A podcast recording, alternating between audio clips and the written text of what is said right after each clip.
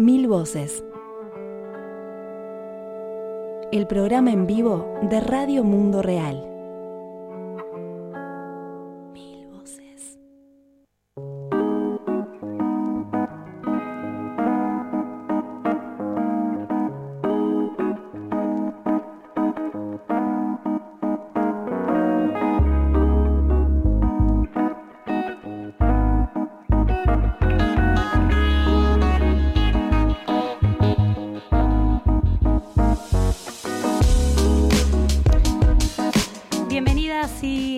A una nueva edición de Mil Voces, la 367, es increíble qué cantidad de ediciones que tenemos. Este es el resumen semanal de noticias de Radio Mundo Real y volvemos después de, bueno, dos semanas de estar ahí un poco ausentes de esta síntesis de noticias.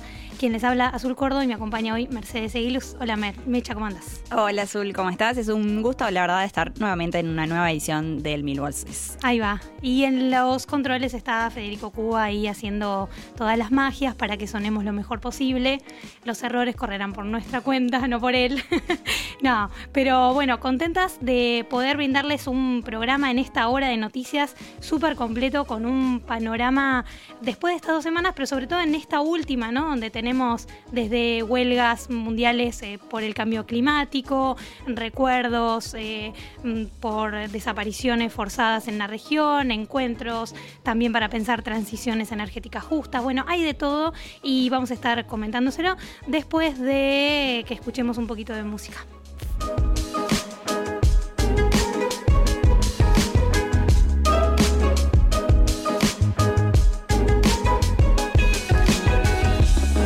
Entonces, nuestros titulares en este Mil Voces 367 comienzan así. Eh, huelga mundial por el clima, movilizaciones en 150 países ante inacción contra el cambio climático, mientras transcurre la cumbre sobre la acción climática convocada por el secretario general de las Naciones Unidas en Nueva York. No se están cuestionando las causas fundamentales del problema, que es el actual sistema económico-político, dijeron desde Amigos de la Tierra. Sí, después eh, tenemos como nota a cinco años de Ayotzinapa. Familiares de los 43 estudiantes normalistas de Guerrero en México siguen luchando por verdad y justicia y exigen saber dónde están sus hijos desaparecidos desde el 26 de septiembre de 2014. Y nos vamos a Panamá después, donde se realiza el primer encuentro continental de afectados por represas, organizado por el Movimiento de Afectados por Represas en Latinoamérica, el MAR, bajo la consigna Agua, Energía y Soberanía de los Pueblos. Y vamos a estar compartiendo un informe especial. Sí, y desde hace cinco semanas en Haití eh, enfrentan graves problemas de desabastecimiento de combustible, como también está ocurriendo en Cuba, pero por motivos parecidos, aunque en el caso de Haití es fuertemente por causa del gobierno de Jovenel Moisí. Allí la población ha sido afectada por la suba de precios también, con este desabastecimiento de combustibles en productos básicos. También eh, la población sufre la paralización parcial de transporte, el contrabando y por estas, estos motivos mantienen movilizaciones permanentes exigiendo la renuncia del presidente Jovenel Moisí, así que vamos a estar analizando la coyuntura haitiana. Y desde Guatemala, Rosalina Tuyuk, la coordinadora general de la Comisión Nacional de Viudas de Guatemala, Conavigua, analiza el estado de sitio en el que se encuentran más de 20 municipios desde hace un mes, donde las comunidades indígenas están amenazadas por la militarización. Sí, también siguiendo en esta agenda de la Coordinadora Latinoamericana Organizaciones del Campo, el, el MCT, el Movimiento de Trabajadores Sin Tierra, resiste desde hace dos semanas el desalojo del Centro de Formación Popular Paulo Freire, ubicado en Pernambuco. Están haciendo un llamado al apoyo y la solidaridad internacional, así que también vamos a estar comentando cómo hacer para llegar, para hacerle llegar el apoyo.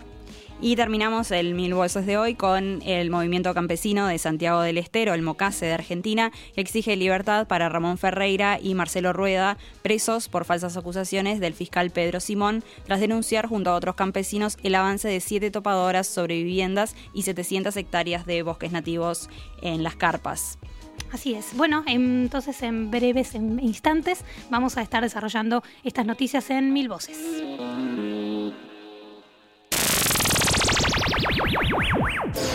Comunicate con nosotros.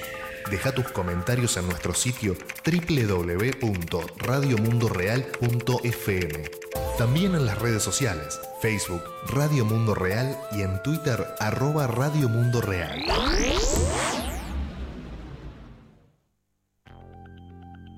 Hace cinco años, 43 jóvenes fueron desaparecidos forzadamente. Seis personas fueron ejecutadas extrajudicialmente y varias más fueron gravemente heridas. El hecho nos estremeció y la vida de sus madres y padres, de sus hermanos y hermanas, de sus familias y comunidades se suspendió. Desde entonces, estudiantes, feministas, obreros, amas de casa, artistas, niños y niñas, mujeres y hombres, gente como tú y yo, empática y solidaria, no hemos dejado de exigir con sus madres y padres conocer la verdad y que haya justicia para Yotzinapa, porque prometimos no parar hasta saber la verdad y conseguir justicia. Por los 43 y los más de 40 mil, marchemos este 26 de septiembre del Ángel al Zócalo. Ayotzinapa 5 años. Yo con la verdad.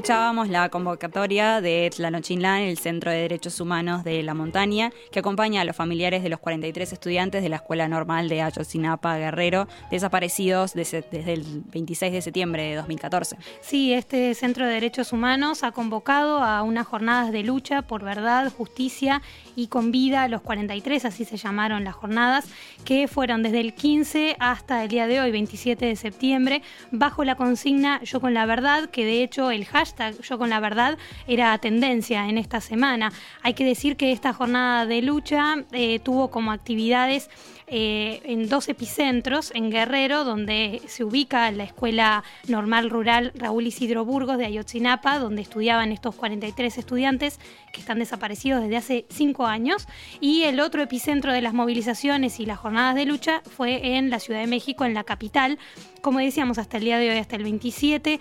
Eh, estas jornadas incluyeron desde reuniones, presentación de libros eh, en el Centro Cultural Elena Agarro de la Ciudad de México, eh, también analizar el caso, muestras, exposiciones, fotografías, además de movilizaciones y también, bueno, mitines de reunión para, para recordar a estos estudiantes así como movilizaciones en la capital, en la Ciudad de México, frente a la Fiscalía General de la República y marchas como hubo en el día de ayer, el 26 de septiembre, eh, del Ángel de la Independencia al Zócalo.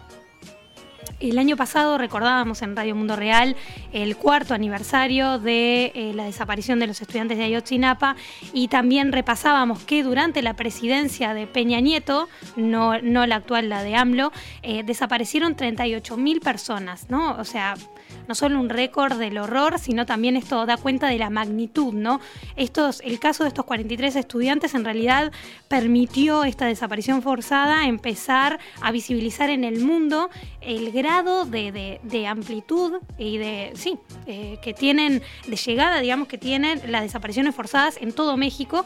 Y de hecho, a raíz de esta desaparición se empezaron a armar como brigadas de solidaridad buscando los restos de estos estudiantes y mientras tanto iban encontrando otros, ¿no? Entonces ahí explotó a nivel mundial esta poder visualizar la cantidad de fosas comunes que existen hoy en México, una situación terrible de violación a los derechos humanos y también el año pasado, como otros años, reclamaban los familiares de los estudiantes desaparecidos la creación de una comisión por la verdad eh, sobre la cual López Obrador, el actual presidente de México, se comprometió a formar, pero todavía falta mucho ¿no? para cumplir esa promesa. Y de hecho, hasta el día de hoy no se saben dónde están estos 43 estudiantes. Así que, bueno, nada, era solo para recordar, eh, sin dudas, no estar ajenas a, esto en la agenda de esta semana eh, y exigir, obviamente, verdad y justicia por estos estudiantes.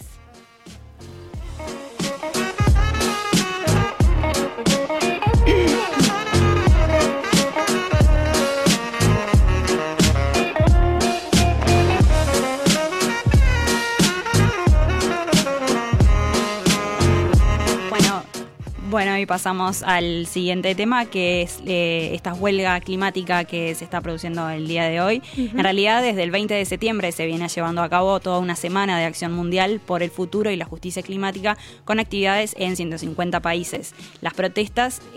Eh, van a llegar a ese punto máximo, o llegaron a ese punto máximo hoy 27 de septiembre, con la huelga mundial por el clima que según las organizaciones que incluyen una diversidad de actores sociales, eh, dicen que podría ser la mayor protesta mundial contra la inacción frente al cambio climático. Sí, sin duda es una semana además marcada por la figura de Greta Thunberg, ¿no? esta adolescente que desde hace un año realiza un paro, empezó sola haciendo mm. un paro en la puerta, digamos, de su escuela o movilizándose allí.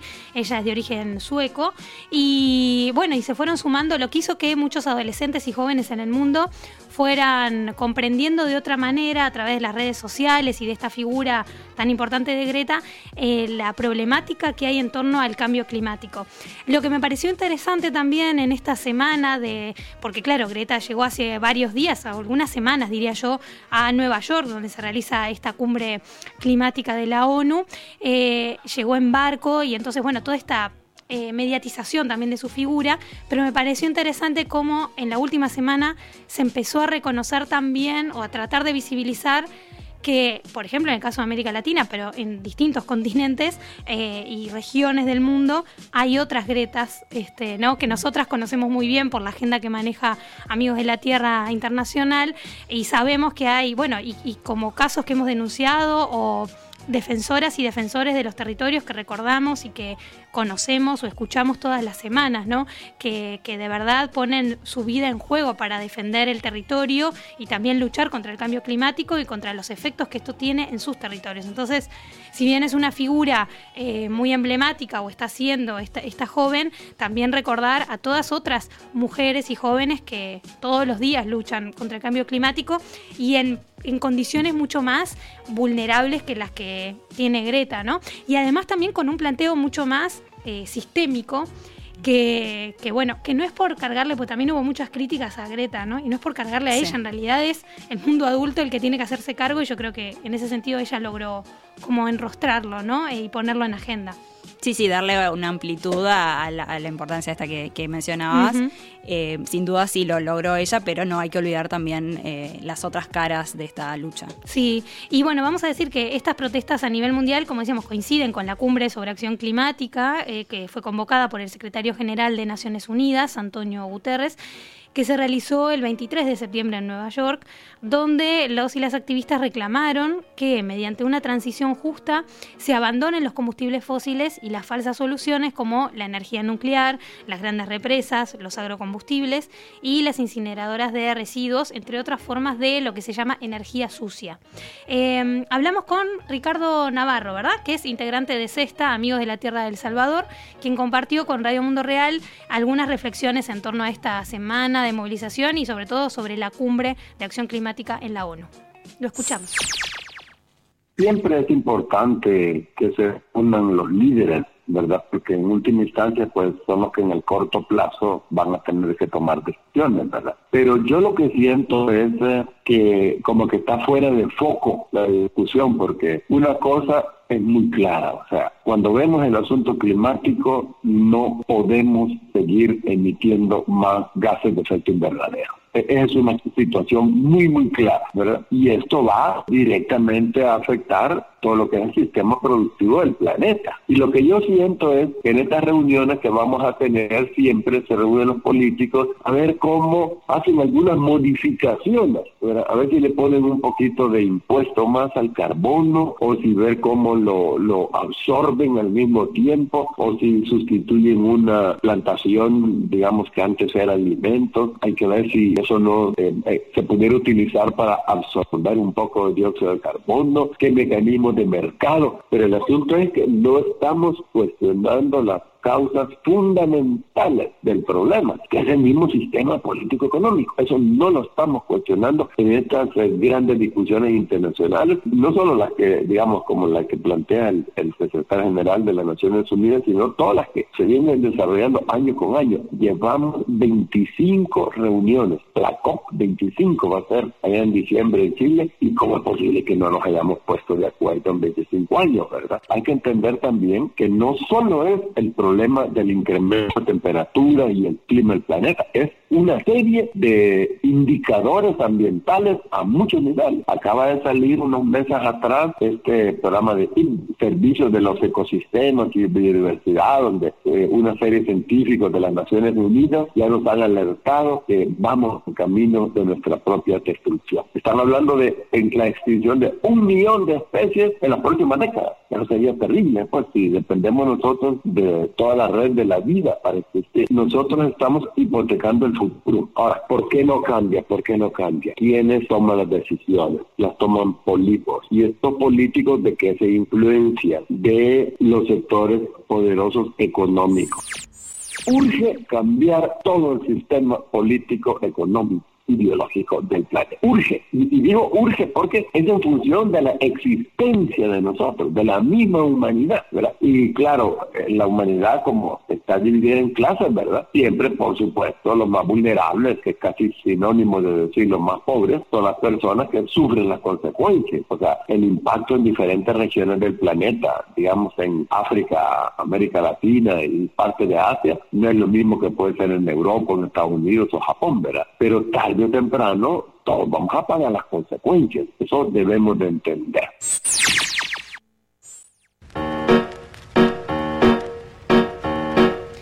Clarísimo el análisis de Ricardo Navarro desde Sexta Amigos de la Tierra del Salvador, dejándonos eh, justamente ahí eh, eh, que hay que cambiar urgentemente, ¿no? Qué cosas hay que cambiar, que cambiar y es a nivel justamente un cambio de, sistema, como solemos decir también desde Amigos de la Tierra, y que tiene que ver con no ver las cosas tampoco aisladas o fragmentadas.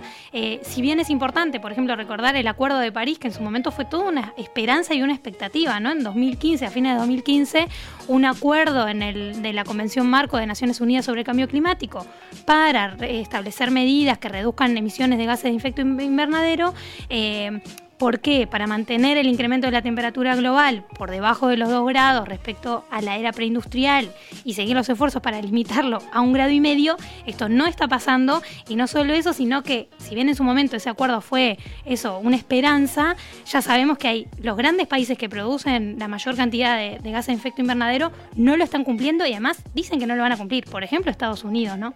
Bueno, eh, Bolsonaro en Brasil también ha sido muy crítico del Acuerdo de París, o sea, hay varios países que se han bajado de esta agenda. Eh, y bueno, y hoy se reúnen ahí en Nueva York y ya sabemos. Además ha habido imágenes en el marco de esta, de esta cumbre ¿no? de cambio climático en, Estados Unidos, como ahora que nombraba Bolsonaro, esta foto que, surgió, que, que, corrió por redes sociales de él con un collar de las comunidades indígenas puesto en su cuello después de todo lo que se ha denunciado que pasó y que pasa en la Amazonía y su persecución a las comunidades indígenas. O sea, es un grado de hipocresía y de cinismo absoluto, ¿no? Este, pero bueno, entonces, esto es en el marco también, se da y hoy, como decíamos, cierra este 27 de septiembre una serie de manifestaciones eh, donde las organizaciones invitan también a, la, población en todo el mundo a sumarse de distintas formas, no solo manifestándose en la calle, sino a realizar huelgas de consumo, huelgas de cuidados, huelgas estudiantiles, también alentando a comprar en pequeños comercios o también que los pequeños comercios y empresas cierren durante algunas horas eh, mientras se llevan a cabo las manifestaciones para poder participar. Sí, por ejemplo, algo simbólico que mm, propuso Amigos de la Tierra España eh, fue a la gente a concentrarse a las 11 horas durante 4 minutos y 15 segundos para simbolizar y llamar la atención sobre la cifra de concentración de partículas de dióxido de carbono en la atmósfera de 415 partes por millón que se alcanzó en abril de este año y que no se registraba desde hace 3 millones de años. En Madrid, además, la, manifestación convocó a más de 100.000 personas y se convirtió en la manifestación climática más numerosa celebrada en la capital del Estado español. Sí, también sabemos que en América Latina distintos grupos ambientalistas y obviamente entre ellos los, los Amigos de la Tierra, en Chile con CODEF, en Argentina con Amigos de la Tierra Argentina, en Colombia con... Em, Sensat, entre otros países, también convocaron a marchar y exigir medidas concretas frente a la emergencia climática. Dale, Mecha, comenta. Sí, no, y que con, relacionado con esto, los invitamos a todos los que nos están escuchando a conocer el Atlas de las Utopías, que es un proyecto de Transformative Cities que incluye a 33 historias de 24 países que muestran que el cambio de sistema que necesitamos ya está sucediendo. Eh, eh, muestran y, y describen proyectos de energías renovables, de cuidado del agua, de trabajos cooperativos. Y tenemos una nota azul. Que... Sí, hay un informe especial, en realidad, bueno, en, inglés lo pueden escuchar directamente de los propios involucrados, pero en español también tenemos ahí una, una traducción súper completa para conocer distintos proyectos. Eh, en RMR la nota se titula Atlas de las Utopías, un telescopio para ver los cambios y también allí pueden encontrar los enlaces para apoyar estos proyectos porque dentro de Transformative Cities pueden votar, ahí está el voto del público que cierra el 9 de octubre, así que también esos votos hacen que después estos proyectos se conozcan más a nivel mundial y puedan crecer y multiplicarse en otras ciudades. Así que bueno, queda la invitación hecha también para pensar que, porque a veces nos quedamos un poco como aterradas ¿no? con, con, el panorama y el diagnóstico que hay, pero hay ciertos cambios que ya están en marcha y que podemos multiplicarlos. Así que bueno, conozcan el Atlas de las Utopías e inspírense.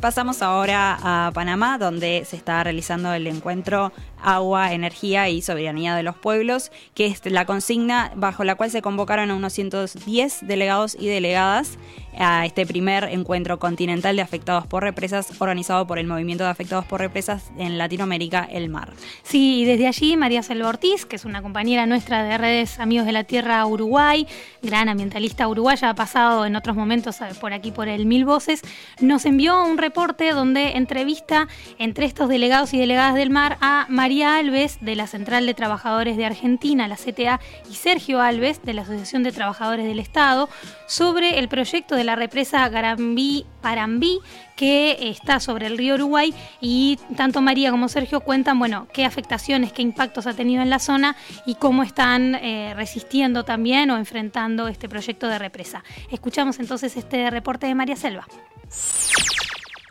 Te van a interrumpir, pero bueno.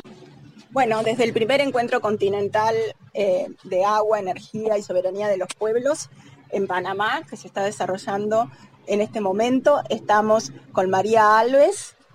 Eh, autoconvocada contra la represa Garaví-Panambí en Misiones, Argentina. Y con Sergio. Sergio Alves, también soy periodista y bueno, soy militante también como María en esta lucha contra las grandes represas en nuestra región. Bueno, y Radio Mundo Real está aquí en Panamá, eh, María Selva Ortiz, de Amigos de la Tierra, y queremos, hemos compartido muchas cosas estos días, muchas luchas, y nosotros nos encontramos, bueno, con lo que es la cuenca del río Uruguay, ¿no? Un río que compartimos, un río que queremos y un río que está sufriendo justamente el impacto de este modelo. Pero quiero que me cuenten la resistencia que ustedes están haciendo, el cuidado que están haciendo para lo que nosotros es el Alto Uruguay y toda la lucha contra la represa Garam, de 50 años contra la represa Garambí Parambí. En realidad eh, la lucha es larga, pero hace más o menos 15 años que se activó plenamente dentro de la lucha eh, autoconvocada y a partir de ahí con las organizaciones sociales logramos eh, organizar la Mesa Provincial de No a la Represa, que dio una, una lucha importante en el tema Garabí-Panambí, primero en una marcha eh, provincial de 180 kilómetros de siete días diciendo no a las represas y después en una consulta popular, dado que la provincia se niega a hacer el plebiscito, eh, en una consulta popular donde el 97% de los misioneros dijeron que no a las represas. 97% de los misioneros dijeron no a la represa Garambí para Panambí en una consulta popular. Eh, qué importante eso, ¿no? ¿Y cuál es la experiencia que tienen ustedes? Porque también están muy cerca de Yacyretá, también hay otras represas en el Uruguay. Eh, el por qué no a las represas, cuál es el, qué es lo que nos deja una represa y qué es lo que nos roba una represa, como veíamos, y nos expropia, nos saca una represa. En realidad para nosotros la represa Garaví-Panambí nos roba tierra, nos roba pueblo, nos roba identidad, eh, nos quita derechos y nos trae enfermedades. Eh, más la contaminación del agua, nuestra provincia es muy pequeña, es muy rica en biodiversidad y esa biodiversidad estaría desapareciendo dentro de la de la construcción de represa Garaví-Panambí y ya tenemos experiencia en eso con Yacyretá, con eh, Uruguay, que está construida un poco más arriba, donde eh, los daños están hechos, pero los beneficios, supuestos beneficios que tendríamos con la energía de esa represa no la tenemos. ¿Y para quiénes los beneficios de las represas, eh, Sergio? Bueno, seguramente para un montón de sectores, pero no para el pueblo, ¿no? Entiendo que para las multinacionales este, y otras, otro tipo de empresas. El caso de Yacyretá es emblemático, ¿no? Este, Yacyretá es una represa que si bien está instalada sobre el río Paraná a la altura de la ciudad correntina de Ituzaingó, la mayor afectación la tuvo tanto la provincia de Misiones, digamos la ciudad de Posadas concretamente y otras ciudades ribereñas y en gran parte también este, nuestros hermanos paraguayos. Eh, nosotros directamente hablamos de un genocidio social en principio, me parece que fue la mayor afectación, hubo cerca de 80.000 familias que en un proceso de más de 20 años tuvieron que ser relocalizadas, estafadas, eh, desarraigadas. Esto generó mucha desocupación, cordones de pobreza alrededor de la capital de la provincia, que es la ciudad de Posada. Este, bueno, un poco lo que se repite en toda Latinoamérica, ¿no? Mucha, mucha desesperanza. Atravesar por una situación de relocalización es una situación sumamente violenta y negativa para, las familias. Esto está largamente estudiado, además, este, por la ciencia y, lo empírico a nosotros nos demostró lo doloroso de este proceso. Por eso, eh, la lucha férrea para que no se repita la historia, en este caso con Garabí Panambí, digamos, ¿no? que todavía estamos a tiempo eh, de dar esa batalla para que los pobladores del río Uruguay no tengan que pasar por lo que pasaron los pobladores o lo que pasamos los, pobladores de, la costa del Paraná, que fuimos afectados y afectadas por Yacyretá. En cuanto a los beneficios, bueno, eh, las represas se construyen con una promesa de energía accesible, barata, abundante y finalmente lo que existe es un gran porcentaje de la gente sin acceso a, energía eléctrica o sin acceso a conexiones dignas, tienen que estar enganchándose de la luz y pagando tarifas que realmente en los últimos tiempos especialmente han sido exorbitantes. Yo creo que la tarifa de la provincia de Misiones, a pesar de haber sido una provincia afectada de, lleno por esta represa, afectada gravemente por la represa de Yacyretá, que tendría que tener, no digo tarifa cero, que no estaría mal, pero tendría que tener grandes beneficios, hoy está pagando la luz más cara de la Argentina y probablemente de la región también. Eh, por eso es lo que nosotros estamos exigiendo, entre otras cosas, además una reparación histórica para los pueblos que han sufrido las consecuencias de la represa en materia tarifaria y bueno, y que se revise todo lo que fue ese proceso tan terrible, eh, en este caso Yacyretá. O sea que por un lado separamos lo que es la lucha Yacyretá por una reparación histórica y seguimos levantando la bandera de la resistencia para que eh, Garabí y Panambí nunca se materialicen. Bueno, Sergio María, desde acá de Panamá, Radio Mundo Real les agradece. Agradezco también haber compartido todos estos días esta historia de lucha para Uruguay, que es en donde termina todo eso. Es muy importante compartir con ustedes esta lucha, estar también porque en definitiva los ríos no tienen límites, los ríos no tienen fronteras y los ríos también nos integran, que creo que es una cosa muy importante. Y la lucha que se da en los ríos la tienen que dar ustedes, pero también la tenemos que dar nosotros y nosotros también tenemos problemas río abajo que eh, también resistimos y bueno, un compromiso de, lucha conjunta a futuro a partir de este hermanamiento que tuvimos acá en Panamá. Muchas gracias. En realidad, eh, nosotros hablábamos en cierto momento cuando en plena lucha de cuando teníamos que conectarnos con los compañeros de Brasil, hablábamos de que el río no nos separa, el río nos hermana y nos y nos y nos eh, une. Bueno, desde Radio Mundo Real, muchas gracias desde Panamá.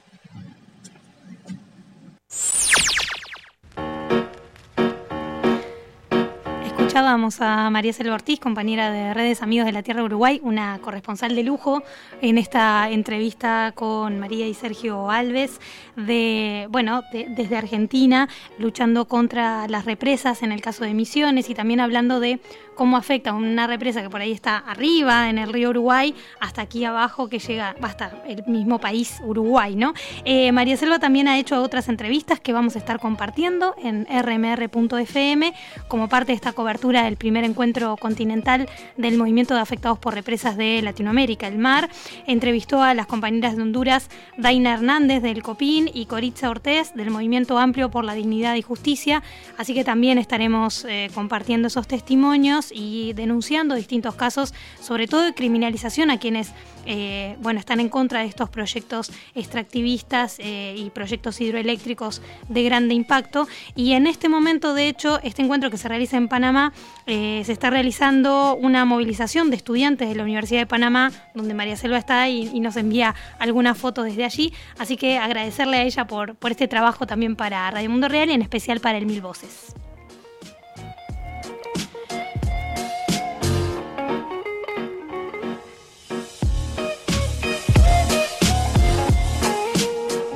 Comentar para ir cerrando este primer gran bloque del Mil Voces que en este encuentro de afectados por represas, como decíamos, participaron unos 110 delegados de distintos países de América Latina, pero también eh, representantes de Asia, de África, Europa y Norteamérica para intercambiar, reflexionar y encontrar estrategias comunes para luchar contra las violaciones sistemáticas a los derechos humanos y fomentar prácticas que conduzcan a una solución estructural a estos problemas, eh, buscando alternativas y modelos energéticos energéticos populares para esas sociedades.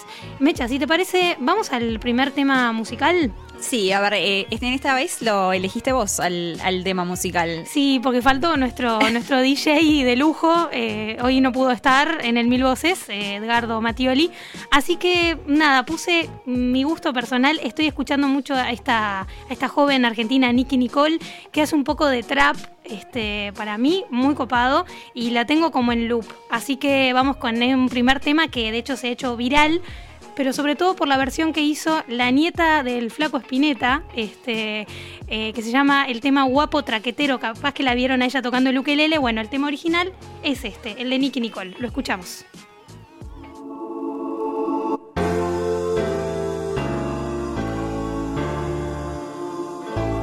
Guapo traquetero, siempre quiere verme eh, y dice que es un santo.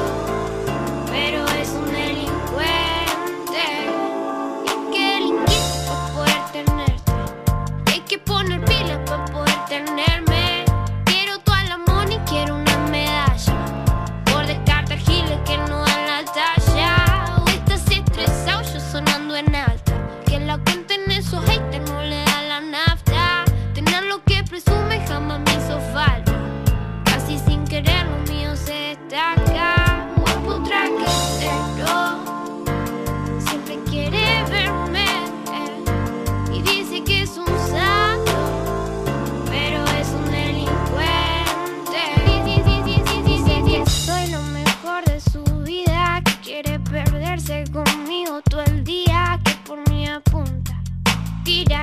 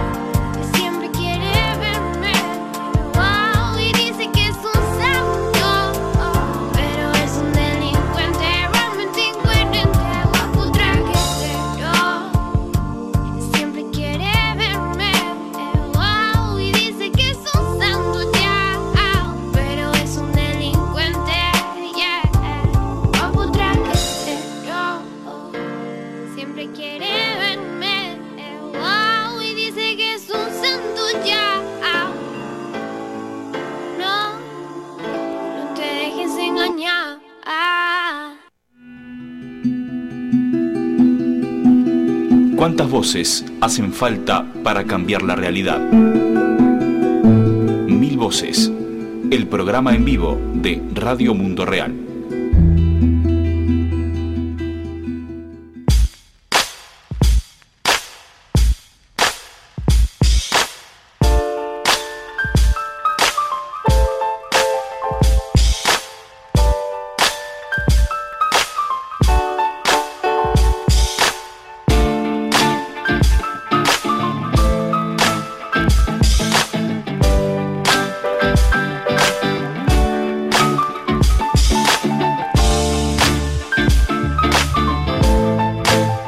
Pareció, guapo traquetero? La de Nicky Nicole? la verdad que me encantó, no, no la conocía y ahora estábamos comentando que tiene 19 años.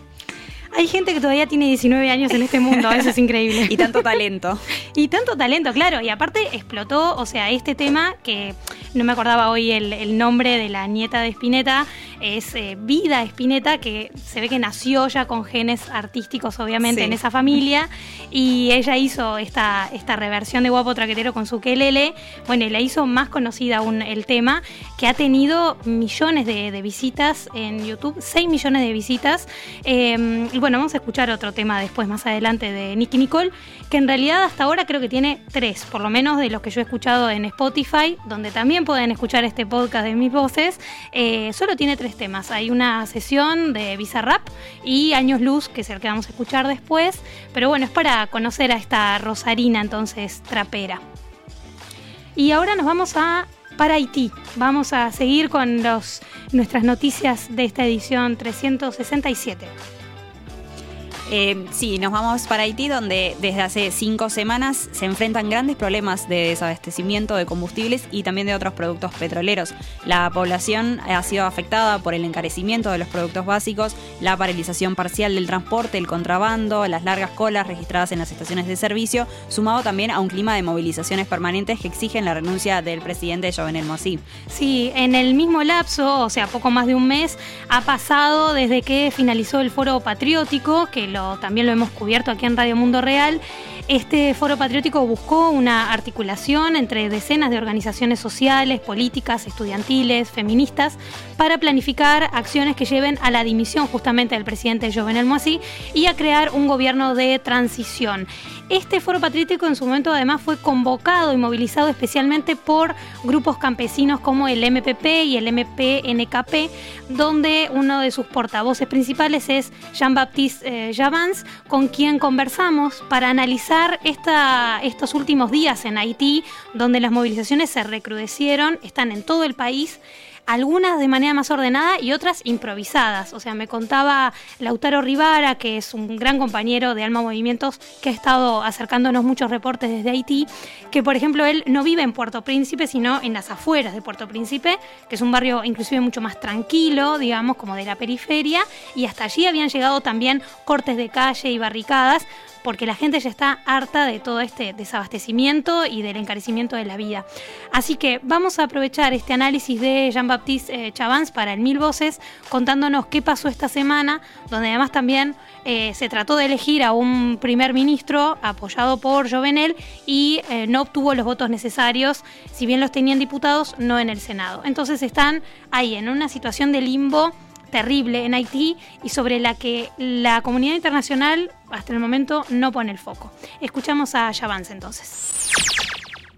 En el foro se formó un comité de seguimiento de 11 personas de varios sectores y después hemos tenido ya tres reuniones y un día entero de trabajo. Se trata de estructurar la movilización eh, porque hay más de 40 organizaciones a través de todo el país que han firmado la declaración final del foro. He tomado ya unas decisiones como eh, establecer una secretaria a Puerto Príncipe con uno o dos personas que van a trabajar permanentemente con el comité y estamos planeando los foros departamentales y ya estamos planificando cinco foros para los 15 días que vienen. También estamos haciendo un plan de movilización. Hemos compartido las tareas, pero mientras tanto hay movilizaciones a través de todo el país porque hay un problema de combustible en el país.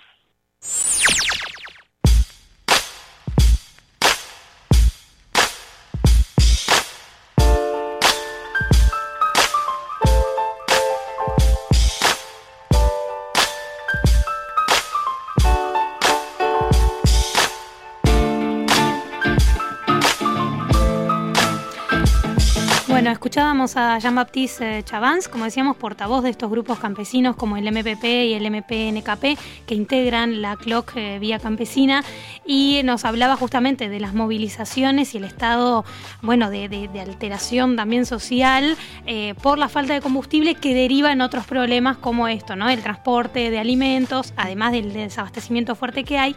Y nombrábamos a Lautaro Rivara, compañero de Alma Movimientos, porque también él eh, nos envió información, de hecho, de esta mañana, del 27 de septiembre, donde nos informa que, por ejemplo, eh, hoy en día en Haití, un galón de nafta o el queroseno utilizado para il- iluminar las casas en numerosas regiones eh, que carecen de suministro eléctrico puede costar hoy hasta dos o tres veces más que su valor habitual.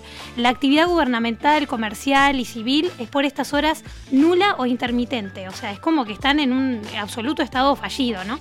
Las más afectadas, las regiones más afectadas resultan, o las personas, perdón, más afectadas son las grandes mayorías que sobreviven con menos de 2 dólares diarios en este país que es el más empobrecido de la región y sin dudas uno de los más desiguales del hemisferio, ¿no? Eh, sí, también agregaba que la ausencia de carburantes registra dos grandes causas. Por un lado está la retención de combustibles por parte del gobierno, quien de esta forma presiona para justificar la eliminación de los subsidios estatales y el alza de precios, como intentó el presidente Jovenel Moisés en julio del año pasado, en sintonía también con las políticas globales del FMI. Eh, y la política hacia Haití también fue replicada en países tan distantes como Guinea Ecuatorial o Egipto. Y en ese entonces la tentativa culminó en Haití con un millón y medio de personas movilizadas en las calles de todo el país y la suspensión de la impopular medida y la renuncia forzosa del ex primer ministro Jacques Lafontaine. Claro, y desde entonces en- están buscando otro primer ministro. Los candidatos que ha presentado Jovenel Moisés eh, tienen uno más denuncias de corrupción que otro. Entonces no logran tampoco tener el, el apoyo en el Parlamento, sobre todo por un grupo minoritario de la oposición que está en el Senado, pero que viene trancando estas nuevas asunciones de primer ministro, porque lo que quieren, como propone y se ha llegado a un consenso en el Foro Patriótico, es este gobierno de transición que sea representativo como de una asamblea general, ¿no? Donde estén las distintas voces, no solo los partidos políticos. Y bueno, y además también hay que decir que se sabe que si bien hay desabastecimiento de combustible, por un lado el combustible está porque hay 140 mil barriles de petróleo trancados, digamos, encerrados, eh, trancados por el gobierno para especular justamente con el precio del combustible del petróleo. Y que esto además se relaciona a nivel de geopolítica regional con el bloqueo y embargo que tiene Estados Unidos sobre Venezuela, que esto está afectando no solo el abastecimiento a Haití, bajo el programa de Petrocaribe, que en su momento en julio justamente tuvo toda esta denuncia por corrupción, sino también este bloqueo y embargo de, de combustibles de Venezuela está afectando a Cuba también. Hemos visto fotos en las últimas semanas de los transportes, absolutamente los transportes públicos prácticamente paralizados, muy pocos se mueven en Cuba. Y entonces la policía eh, está parando autos particulares que pueden llegar a tener combustible, o hay muchos autos oficiales que también circulan para funcionar como transporte público. O sea, este embargo y bloqueo de Estados Unidos está afectando a distintos países de la región y está bueno verlo, sobre todo en una semana donde además Venezuela se ha visto amenazada por la firma del, del TIAR, ¿no? de este, este tratado eh, para aprobar una acción militar eh, sobre Venezuela, que es muy grave y por suerte sobre la cual por lo menos desde aquí de Uruguay podemos decir yo diría casi que con orgullo que Uruguay se corrió de ahí, ¿no? No aprobó ese tratado o no es partícipe de eso. Eh, y también ahora, bueno, desde Naciones Unidas quieren armar una misión internacional de observación de derechos humanos en Venezuela. Así que hay que seguir de cerca la agenda de Haití. Eh, por estas horas siguen las movilizaciones. A comienzos de esta semana un diputado ha disparado a distintos manifestantes e hirió a un mm, fotoperiodista de la agencia AP. Hay varios muertos ya, por lo menos una decena. Así que eso, seguimos de cerca con mucho compromiso la situación de Haití porque eh, los grandes medios no ponen el lente ahí y, y sobre ese lugar se está definiendo muchas cosas también de política regional.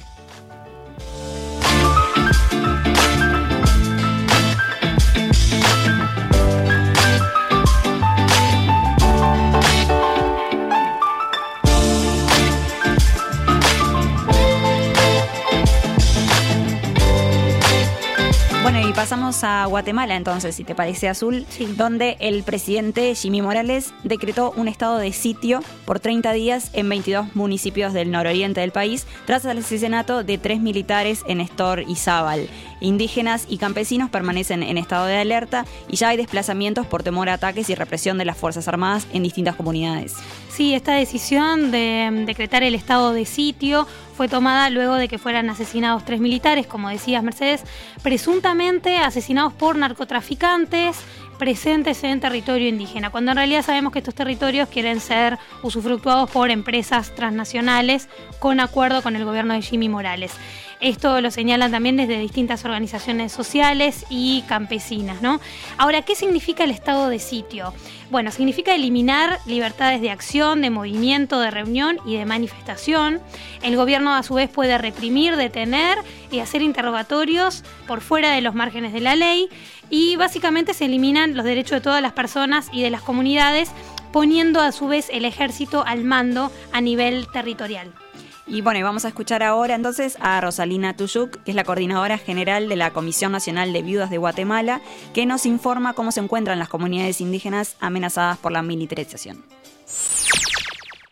Desde que se instauró el estado de sitio para todas las, eh, las comunidades, esto ha generado mucho miedo, mucho terror, toda la acción eh, pretende eh, limitar, digamos, el derecho de acción que tienen las comunidades a movilizarse, a reunirse, a protestar y, eh, y bueno, también realizar sus actividades económicas, sociales, culturales, eh, y también religiosas. Todo esto, em, el estado de sitio eh, anula eh, todas estas actividades y también es como retornar otra vez a lo que fue todo el conflicto armado en nuestro país. Toda la militarización que esto ha generado para para todas las comunidades significa recordar el tiempo de la guerra, aunque hoy por hoy pues no estamos en guerra, pero sus consecuencias para las comunidades es esto, o sea, el gobierno en forma premeditada busca crear este miedo, militarizar la mente, militarizar las acciones de las comunidades.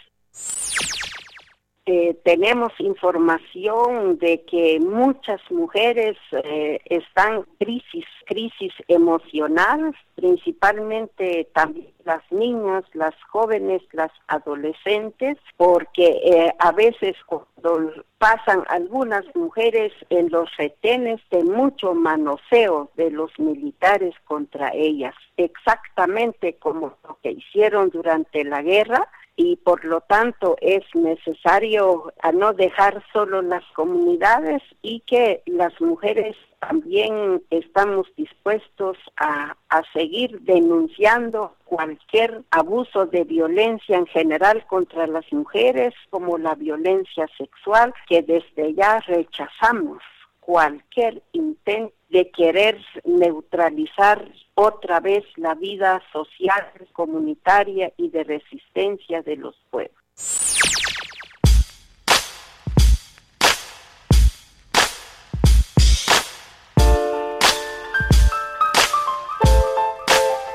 Escuchábamos a Rosalina Tuyuk, coordinadora general de Conavigua, que también integra la CLOC, la Vía Campesina.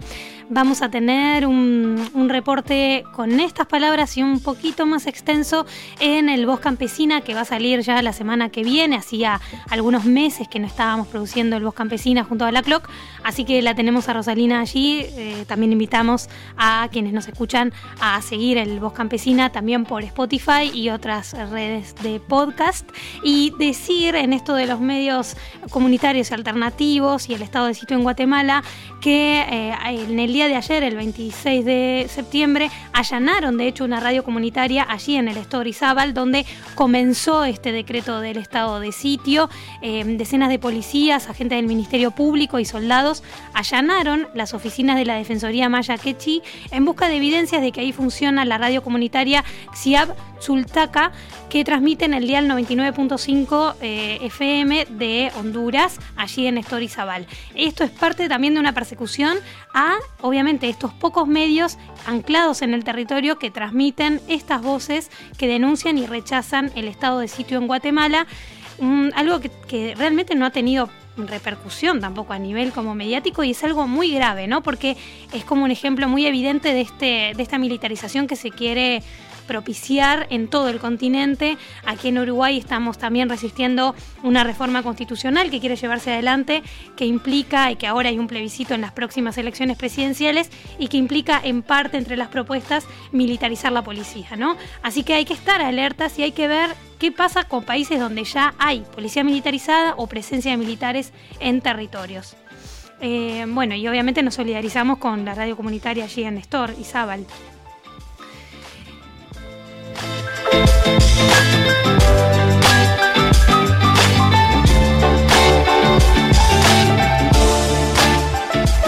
Bueno, Mecha, y antes de pasar al último bloque del Mil Voces, vamos a escuchar el segundo tema musical.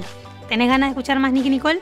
Claro que sí, me quedé con ganas de escuchar más. bueno, que, entonces vamos al segundo tema que es Años Luz.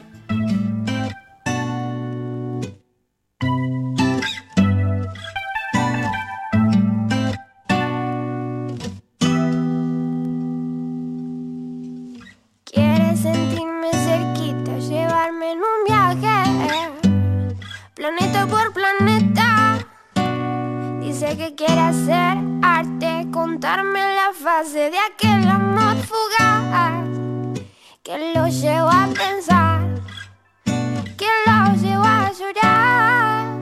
Lagrimita que cae, ya no puedo hacer nada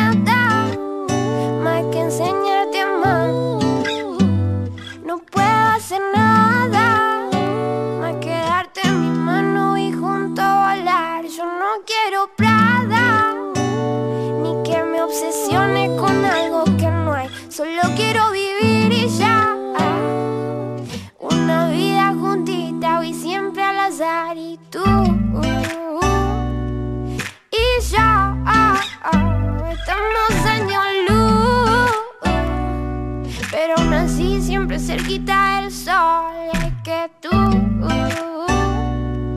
Y ya. pero aún así, aún así.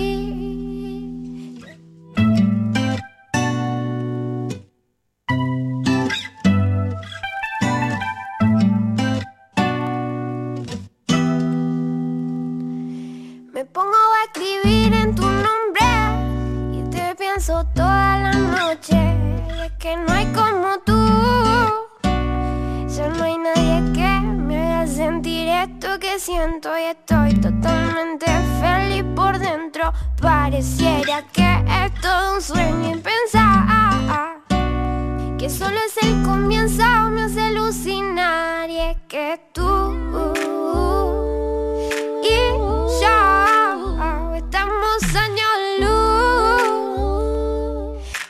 siempre cerquita el sol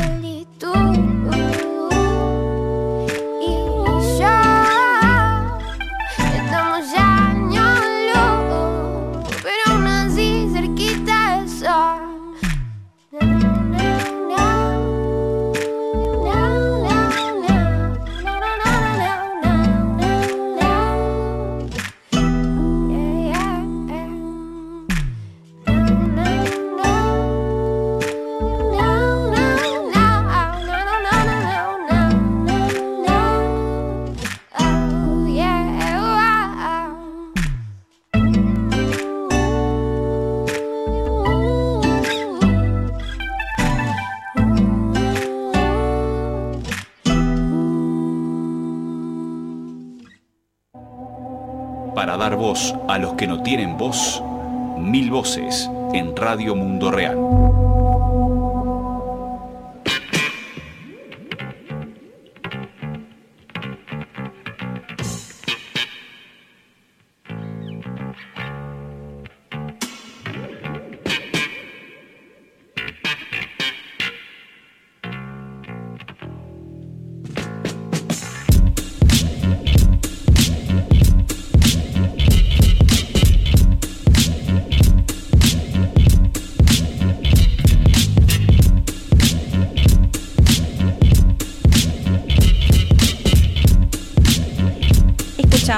A Nicky Nicole con Años Luz. La verdad, Azul, te agradezco por haberme presentado a esta artista porque me gustó mucho y voy a seguir escuchando cosas. Ay, qué bien. Va a tu playlist. Va, va directo a mi playlist. Qué bien.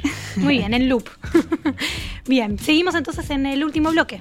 Sí, seguimos en el último bloque donde nos vamos a Brasil, eh, donde el movimiento de trabajadores rurales sin tierra recibió sorpresivamente el 5 de septiembre una orden para desalojar el centro de formación Paulo Freire ubicado en el asentamiento de Normandía en Caruaru, en Pernambuco. La solicitud fue hecha por el Instituto Nacional de Colonización y Reforma Agraria, el INCRA, y ordenada por el juez federal Tiago Antunes de la 24 Corte Federal en el municipio de Agreste, Pernambucano, bajo el pretexto de reintegrar este espacio al INCRA. Sí, el Centro de Capacitación Paulo Freire pertenece al asentamiento de Normandía del MST, creado en el año 98. En ese momento el INCRA le dijo al MST que podía utilizar la casa que había en esa sede, donde ahora opera el centro eh, Paulo Freire, con fines de capacitación colectiva para campesinos y campesinas de Pernambuco. Eh, de hecho, vamos a escuchar ahora a Casia Bellara, que es del colectivo internacional del MST, que está coordinando el envío de cartas para marcar el apoyo a nivel internacional e impedir este desalojo. Eh, y Casia recordó en Radio Mundo Real la importancia que tiene este centro, recordó un poco cómo se formó, la historia, el crecimiento y por qué hoy es una referencia en la educación popular campesina e indígena. El Centro de Formación Paulo Freire tiene 20 años, es un centro que nace junto con el asentamiento Normandía después de muchos años de lucha por esta tierra y que los asentados de Normandía hicieron en aquella época con total acuerdo del INCRA una donación para que este espacio del centro sea un espacio colectivo. Esta donación fue hecha legalmente, incluso en la época por sugerencia del propio INCRA para que tuviera algo más formal de que este espacio donde está el centro sea un espacio colectivo. Y ahora el propio INCRA, que está ahora sob la dirección del gobierno Bolsonaro de derecha, pide desalojo del centro. El mismo INCRA que en 99 sugirió orientó que fuera hecho esta donación de la Asociación de los Asentados para una asociación colectiva que es la Asociación del Centro de Formación Paulo Freire. El centro es un espacio simbólico para todo el MST, en especial para la región nordeste, que es una de las regiones más pobres de Brasil. Ha capacitado en sus dependencias centenas de jóvenes asentados y acampados del MST, campesinos, y campesinas en técnicas agroecológicas, ha hecho muchas formaciones de profesores y profesoras de las escuelas rurales, ha recibido muchos encuentros, no solo del MST, pero de muchas organizaciones de Brasil. Bueno, es un espacio de referencia en la formación política y la capacitación de los campesinos y campesinas de Brasil, en especial de la región nordeste. Para nosotros es un espacio de fundamental importancia para la clase trabajadora brasileña y entendemos ese ataque del INCRA, este nuevo ataque del INCRA al centro de formación, como más un ataque al MST, a la formación política de los asentados y acampados uh, del MST.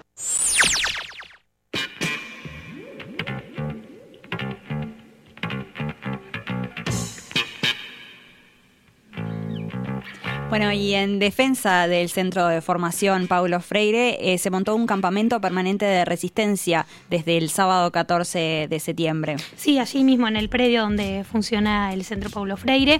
Y también, bueno, como decíamos, Casia Bellara del Colectivo Internacional MST invita a, está juntando, recolectando las distintas cartas de apoyo internacional. Se pueden sumar a participar y a firmar eh, para detener el desalojo eh, entrando a www punto centropaulofreire.org.br y si no también entrando a nuestra página web, allí van a encontrar la nota sobre el desalojo de este centro eh, de formación del MST y también está el enlace para firmar allí y apoyar. Por el momento lo que sabemos es que siguen allí, no han logrado desalojarlos, pero están pendientes, ¿no? Y buscando eso, cuanto más apoyo internacional, mejor, porque este lugar es muy necesario y porque sabemos que es parte también de la ofensiva del gobierno de Bolsonaro avanzar contra organizaciones de izquierda y populares, y ni hablar de campesinos e indígenas, eh, para desmontarlas y criminalizarlas ¿no? en esta persecución. Así que, bueno, mandamos desde aquí un saludo solidario también a Jaime Morín y otros compañeros del MST que están allí resistiendo. Eh, y hablando del movimiento campesino e indígena, nos vamos para Argentina, para el norte, en Santiago del Estero, donde el MOCASE, el movimiento campesino de esa provincia, exige la libertad para Ramón Ferreira y también para eh, Marcelo Ruedas, que están eh, presos desde eh, mediados de septiembre, en el caso de Marcelo Rueda desde el 18 de septiembre y Ramón Ferreira desde el 26. Lo que podemos decir es que en estos minutos, hace minutos nomás, nos informaban desde el Mocase que Ramón Ferreira consiguió ser liberado pero eh, Marcelo Rueda todavía no. Vamos a contar, Mecha, un poco por qué estaba detenido Ramón Ferreira y por qué sigue detenido Marcelo Rueda.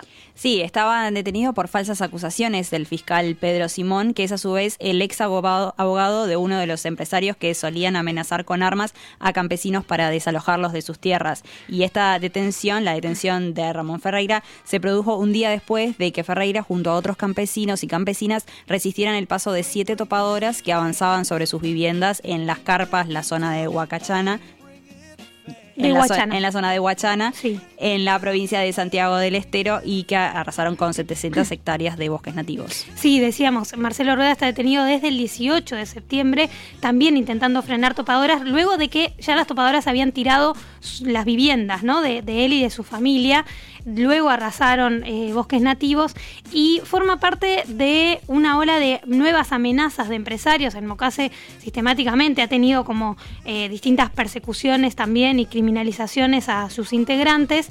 Eh, los empresarios también aprovechan y arman causas, ¿no? como se dice popularmente, montan causas en la justicia federal. en el caso, como decíamos, de Ramón Ferreira, eh, se montaron falsas acusaciones allí. En el caso de Marcelo Rueda, se lo acusa de usurpación de este lugar, donde en realidad él eh, ya vive y no es que lo ocupa, sino que es parte del territorio ancestral también de su familia y donde además es de los pocos eh, territorios y tierras productivas que quedan en Santiago del Estero. Recordemos que hacia el sur de Santiago del Estero ha sido eh, todo un campo mm, desmontado, eh, donde se, se desmontó para plantar allí monocultivo, en particular de soja transgénica y de otros tipos de cultivos con eh, agrotóxicos eh, y, también otros, sí, otros monocultivos del agronegocio. Entonces en el norte es donde persiste eh, la resistencia del mocase y donde tienen distintas producciones agroecológicas, además de cuidar y reservar el monte nativo. Entonces, por estas horas, eso, desde el mocase están exigiendo en especial la libertad de Marcelo Rueda. En el caso de Ramén Ferreira, si bien está libertad, queda que lo resta que lo absuelva la justicia. Eh, vamos a estar en pocas horas ya subiendo un informe de, Olinda Carrizo, integrante del MOCASE, donde nos cuenta mucho mejor estos casos, pero también les invitamos a que sigan las redes sociales del MOCASE para estar al tanto de estos casos y obviamente sumar la solidaridad contra el avance eh, de desmonte a los bosques nativos y obviamente contra los desalojos a las comunidades indígenas. Mecha, vamos terminando entonces por aquí este Mil Voces 367. Sí, terminamos eh, agotadas. agotadas. Mucha información. Hubo mucha información de todas partes del mundo y bueno, los esperamos eh, la semana que viene con la edición 368. Así es, eh, gracias también a Federico Cuba y a la gente de Mediarte, que en Twitter pueden seguir con, si no veo mal, arroba Mediarte Uy, puede ser. Medi uy, decime por el... Mediarte Uruguay, arroba Mediarte Uruguay, perfecto. Ahí nos siguen, esos son los estudios de los cuales estamos grabando este precioso programa y nos reencontramos entonces la semana que viene. Años de lucha y resistencia. Una semana de información. Una hora de noticias. Mil voces.